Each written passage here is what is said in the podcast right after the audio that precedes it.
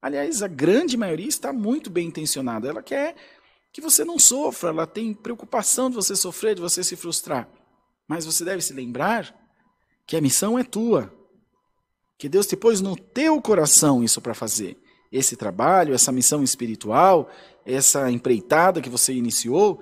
Então as pessoas não estão com o mesmo sentimento que você, elas não estão com a mesma motivação que você que concebeu na sua mente um projeto. É mais ou menos filho. Qual filho que é mais bonito, o meu ou o seu?